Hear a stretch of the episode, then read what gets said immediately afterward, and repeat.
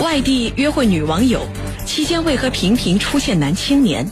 因为开门的是一个男孩子嘛，他们就觉得有点奇怪，说是呃表弟嘛。说不行，我给我姐姐打个电话，想家人打个电话，然后他们就说不说好了，他们不打电话的嘛，结果也没有让他去打这个电话。屋中情况愈发奇怪，一再请求离开，均遭拒绝。哦，这是一个同事，啊，下班晚了，没有地方休息，那么孙云平实际上就已经开始怀疑了，然后就说，就是你们不要靠近我，那双方呢，实际上这个时候就有一点这种对峙了。力量悬殊，环境封闭，恐慌中刺伤一人。夺刀过程中呢，一个是被划伤，一个被刺中，但是有一刀呢就刺到了这个左胸部。伤者出院后身亡，捅刺行为是否属于防卫行为？从主观上，他是为了逃离，为了避开，为了离开。传销窝点里的正当防卫，铁坤马上讲述。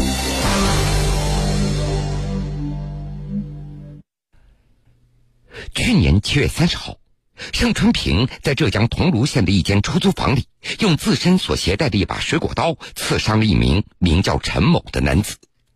几天以后，这个陈某突发昏迷而身亡。随后，去年八月二十七号，盛春平因为涉嫌故意伤害罪被依法执行逮捕。在此之前，盛春平一直生活在山东老家。他为什么会突然出现在浙江桐庐呢？他和死者陈某是否相识呢？案发当天究竟又发生了什么呢？事情的起因还要从盛春平在网上结识的一名女子说起。二零一八年七月九号，盛春平与一名网名叫做“百花荣”的女子在网上认识了，在聊天的过程中，两人渐渐的有了好感。杭州市人民检察院公诉一部主任张洪格。那么，按照我们了解呢，他应该不知道他的真名。那么，双方都是以网名这个名字在聊天。但网上聊了之后呢，应该两个人呢，按照他们的说法，应该说是想谈男女朋友。在网聊了二十几天以后，百花荣提出了见面的想法，盛春平也求之不得，立即从山东老家来到杭州。去年七月三十号，盛春平坐汽车赶到了网友百花荣所在地浙江桐庐。杭州市人民检察院公诉一部主任张洪格，当时讲了一个是谈男女朋友，再一个还讲是不是要再找一个工作。根据警方调取的监控视频，当时向春平到达桐庐汽车站以后，与两名女子乘坐了一辆出租车。向春平说。和他一起坐在出租车后座的女子，就是自称和他网聊的对象百花荣。三人最终抵达了桐庐县富春路的一间出租屋里。按照百花荣的说法，这间出租屋是他和出租车上另外一名女子的居住地。可是令人不解的是，三人到达出租屋以后，看门的居然是一名男子。看到盛春平有些奇怪，百花荣立即解释，这名男子是自己的表弟。进去的时候，嗯，因为开门的是一个男孩子嘛，嗯，那个开门的时候，男孩子他会就觉得有点奇怪，然后他就怎么还有个男孩子在里面，然后他就心里面突然间就是，嗯，有点感觉不对劲了。那个时候，我说，呃，然后他们就说是。呃，表弟嘛，然后，嗯，然后他也没说什么嘛，然后其实就坐在那个客厅里面坐了一会儿。这是一个两室一厅的房屋，屋子里还有洗手间和厨房。盛春平进入房间以后，他就坐在客厅里。随后，百花荣等人劝说盛春平进入卧室里休息。我们就是说叫他去房间里面坐着休息一下嘛，然后。对，就是说，呃，呃，我也说了，然后其他一些啊一个人他们也说了，他就觉得更觉得有点怪怪的，太热情，他就觉得太热情了。他说不用了，就坐那一直就僵持，然后我们就一直在劝，就是说嘛，然后让进去休息吧，累了怎么的就休息嘛。然后呢，他就他还是坐那里。按照盛春平后来所做的笔录显示，当时他觉得对方有点热情过分了。另外，还有女孩子的卧室是不能够随便进入的，所以他就一直坐在客厅里。然而，接下来让盛春平感觉到不解的事情一件接着一件的发生了。杭州市人民检察院公诉一部主任张洪格，盛春平呢就说要上厕所，说厕所堵了，不能用。然后盛春平那我不行，我到外面去上。啊，他们又说这样吧，我马上找人去通。结果呢，就是等于婉言就说，辩论法的时候没让他就说去用那个厕所。就这样，在百花荣等三人的阻挠之下，郑春平没有能够使用洗手间，这屋子里的气氛越来越奇怪了。还有一个细节，他谈到说不行，我给我姐姐打个电话，向家人打个电话，然后他们也说不说好了，他们不打电话的嘛，结果也没有让他去打这个电话。不能到洗手间，也不能够跟家里人打电话。这个时候，盛春平变得紧张了。而他所不知道的是，出租屋里实际存在的人数其实远远超乎了他的想象。盛春平也不知道自己究竟陷入了一个什么样的陷阱，他也不知道百花荣等人不符合常理的举动到底是什么样的目的。然而，更让盛春平意想不到的是。接下来，在这间出租屋里发生了一幕，会让他的命运发生改变。这个时候就是说，大家都让他进屋子里面去休息嘛，那他感觉就更防御性就更更强了嘛，就感觉可能每个人到那种情况都会有那种嗯恐惧啊，或者是怎么之类的。然后他说里面肯定还有人呢，这个时候他就觉得呃，就一下子就会觉得他就就脸色。表情都变了吗？盛春平他始终没有听从对方的劝说，进入这间卧室里。就在双方僵持的过程中，一名身穿白色上衣的男子突然从卧室里走到客厅，这原本看似平静的氛围就此被打破了。杭州市人民检察院公诉一部主任张洪格我：“这是一个同事，啊，下班晚了，没有地方休息。”这个地方去来休息，那么盛春平实际上就已经开始怀疑了，那么怎么会房间里出来了两个男的？哎，这很多时候呢，他就有警觉，然后呢就说，就是你们不要靠近我。那双方呢，实际上这个时候就有一点这个对峙了，就是他们要靠近他，往屋里面让，说你到里面去吧不要紧，去休息一下。盛春平说我不进去，你们别靠近我。那么就这么过程。两名女子的住所，却莫名出现陌生男子，这也让盛春平感觉到惊慌。他立即拿出随身携带的水果刀，提出离开出租屋的要求。这小刀呢是当时呢他们在老家他们讲法，哎是个折叠的水果刀，然后他拿出来就是划，就是挥舞说你别靠近，别靠近我。在对峙的过程中，盛春平多次请求离开，并且提出愿意将自己的财物留下来。但是却遭到对方的拒绝。不仅如此，令盛春平感觉到更加恐惧的是，在这僵持的过程中，又有三名男子从卧室当中走了出来。此时，盛春平与对方的对峙由一对四变成了一对七。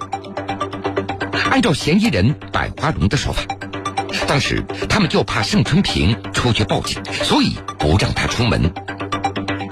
在对峙期间，盛春平拿着刀，慢慢的向门口挪动。因为盛春平的手里有刀，所以对方也不敢轻举妄动。如果说他出去之后肯定会报警啊，怎么之类的，一般就是尽力尽量的时候，嗯，不要嗯让他就是出现这种事情，所以就没让他出去嘛。没让他出去的，是谁阻止他出去的？就是说没没给他开门，就是他说了一个要出去，然后在那边，然后呢，因为我们都围着那里的，围在那里的话，然后呢，他，嗯，他也拿着刀了，是慢慢一边一边挪往那边门口那个位置挪，他因为拿刀，我们也不敢靠近他嘛，然后，然后他就一直往门口那个位位置走，然后呢，我们也就是跟着往那边挪过去了。如果没有刀的话，就是肯定。嗯，都都会把他啊，就是，呃，空，就是压制住嘛，嗯，就是说让他啊不出去嘛。办案检察官张洪格他介绍，当时随着对方人数不断的增加，郑春平对自己人身安全的焦虑和恐惧急剧增加。呃，提审的时候他也讲到一句话，那他说会不会要摘我的器官？也就是说他这个表达就是可能他这种想法呢是比较这个激烈的，但是也表达他这么紧促的情况下，可能他脑子里面是就是一片紧张、恐惧这么一个心态，而且是不断升级的，呃，他感觉危险是时时刻刻就在他身边这么一个情况。从盛春平进入陌生的出租屋开始，短时间内屋子里出现了多名陌生男子，控制着他的行动。尽管盛春平一再请求离开，但是他的请求还是遭到了拒绝，而且这伙人还步步紧逼。对于盛春平来说，眼前的危机不断的加重，恐惧感越来越强。为了尽快离开，于是盛春平做出了让所有人没有料到的行为。铁坤继续讲述：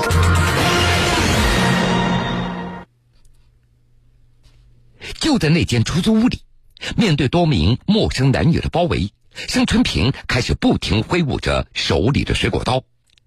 而此前第一个从卧室里走出来的男子陈某，开始争夺盛春平手里的水果刀，就上前去夺这个刀。夺刀过程中呢，一个是被划伤，一个被刺中。刺中腕部和颈，呃，划伤的是腕部和颈部，这个伤呢倒并不严重，但是有一刀呢就刺到了这个左胸部。看到陈某受伤，百华荣和其他人立即去看陈某受伤的情况，而盛春平趁机丢掉随身的行李，逃离了现场。因为我们看这个他那个受伤，而且是流这么多血，那肯定万一出什么呃。大事怎么办？然后我们最主要就是先看看那个死那个受伤的人，那个那个人就没有去管，然后也就直接让他出去了。盛文平呢，行李也没有敢拿，就说就仓皇的就逃离了这个地方。这是等于说是刺伤的过程。声明出去之后呢，等于说也没敢停留，就立马就是赶回山东老家了。陈某受伤倒地以后，被立即送往医院抢救治疗。几天以后就出院了。然而，去年八月十一号，陈某突发昏迷，经送医院抢救无效而死亡。经过法医的鉴定，陈某是左胸部遭受锐器刺戳作用致心脏破裂，在愈合的过程中继续出血，最终引起心包填塞而死亡。十二号立案，大概十三号就在山东，就说是找到了这个盛春平，他带回了杭州。这么一个情况，然后呢，这个案子就进入了这个侦查这个正式的司法系统司法程序。网名叫“百花荣”的女子，她自称名叫郭某。就在陈某死亡以后，郭某等人在案发前企图控制盛春平人身自由的行为也被警方查实，从而也揭开了这伙人的真实面目。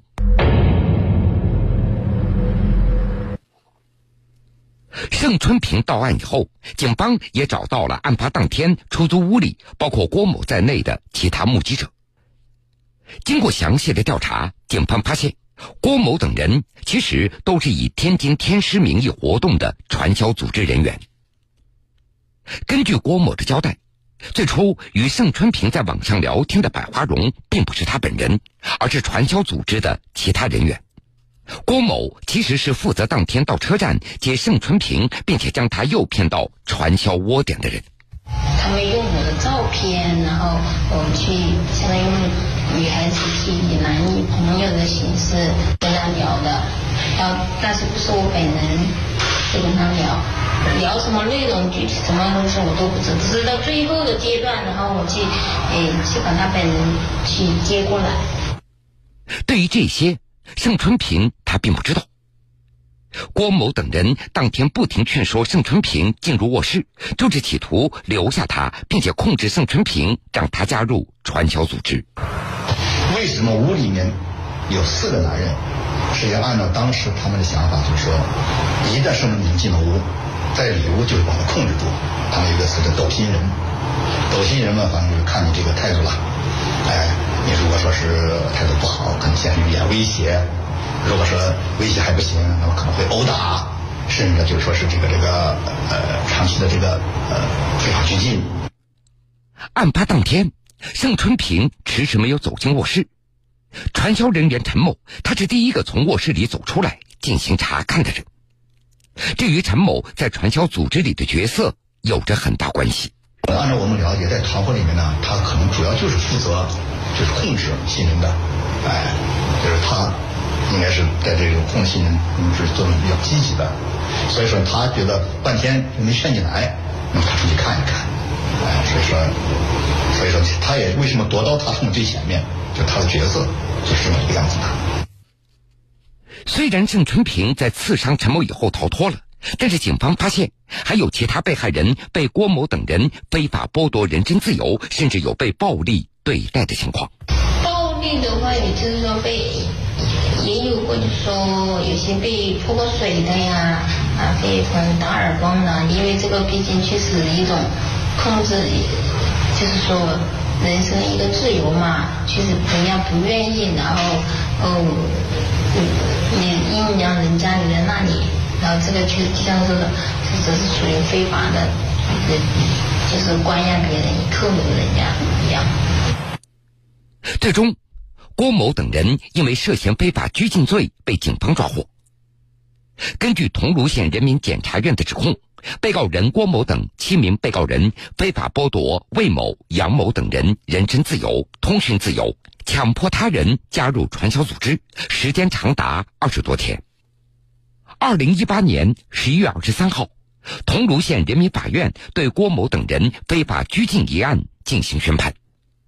被告人郭某等人犯非法拘禁罪，分别被判处八个月到一年八个月不等的有期徒刑。直到这时，郭某才知后悔。在监狱里面，就是说自己。想了很多东西，以前感觉做了很多事情，嗯，都很后悔嘛。然后来到这里也经过警官啊这些说一些东西，然后认识到自己的错误嘛。郭某等人因非法拘禁罪被法院判刑。那么，这对于故意伤害罪的盛春平又会有什么样的影响呢？为了逃离传销组织。盛春平用随身携带的水果刀砍伤了传销人员，那么他的行为最终被认定为正当防卫的依据是什么呢？让我们来听听检察官和专家的解读。杭州市人民检察院公诉一部主任张洪格在现场，传销人员都做了这个证言，证实了当晚发生这个经过。盛春平本人对这个经过也是。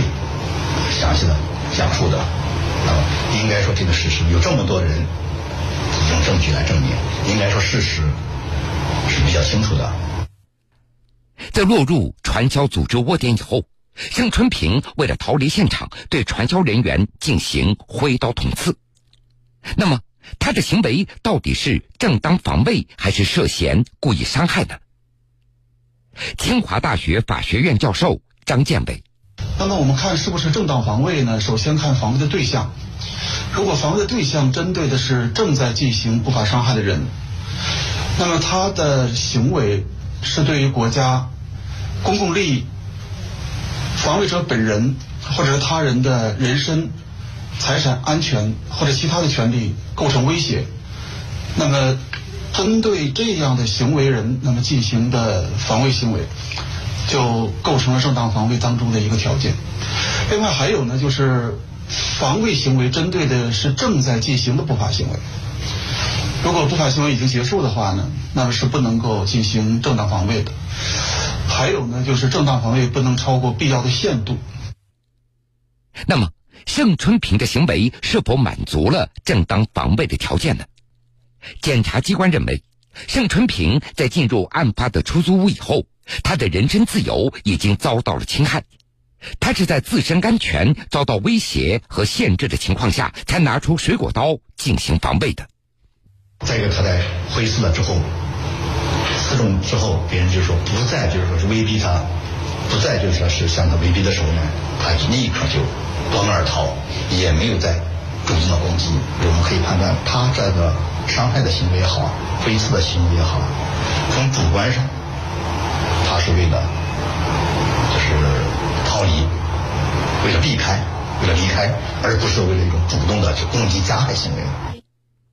检察机关认为，盛春平拿出水果刀挥舞的目的是为了尽快让自己摆脱控制，他并没有主动攻击的目的。然而，传销人员仍然不断的向他逼近，死者陈某仍然向前夺刀。向春平在遭到紧急的客观存在的危险的时候，对不法侵害所做出的反击，按照法律规定应该是防卫行为。除此之外，检察机关也表示，陈某在案发以后的救治过程也是案件判决的一个考虑的因素。因为陈某在案发当天被送往杭州医院以后，经过救治，伤情稳定，生命体征平稳。在其出院时，医院建议他到当地医院进行进一步的康复治疗。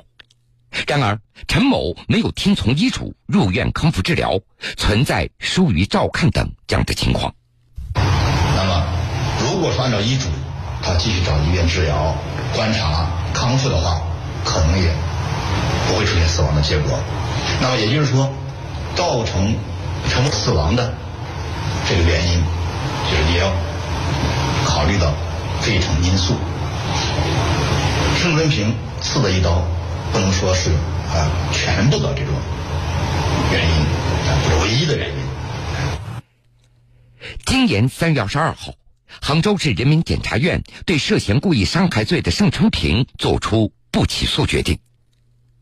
从逮捕到不起诉，盛春平最终重获自由，回归了正常人的生活。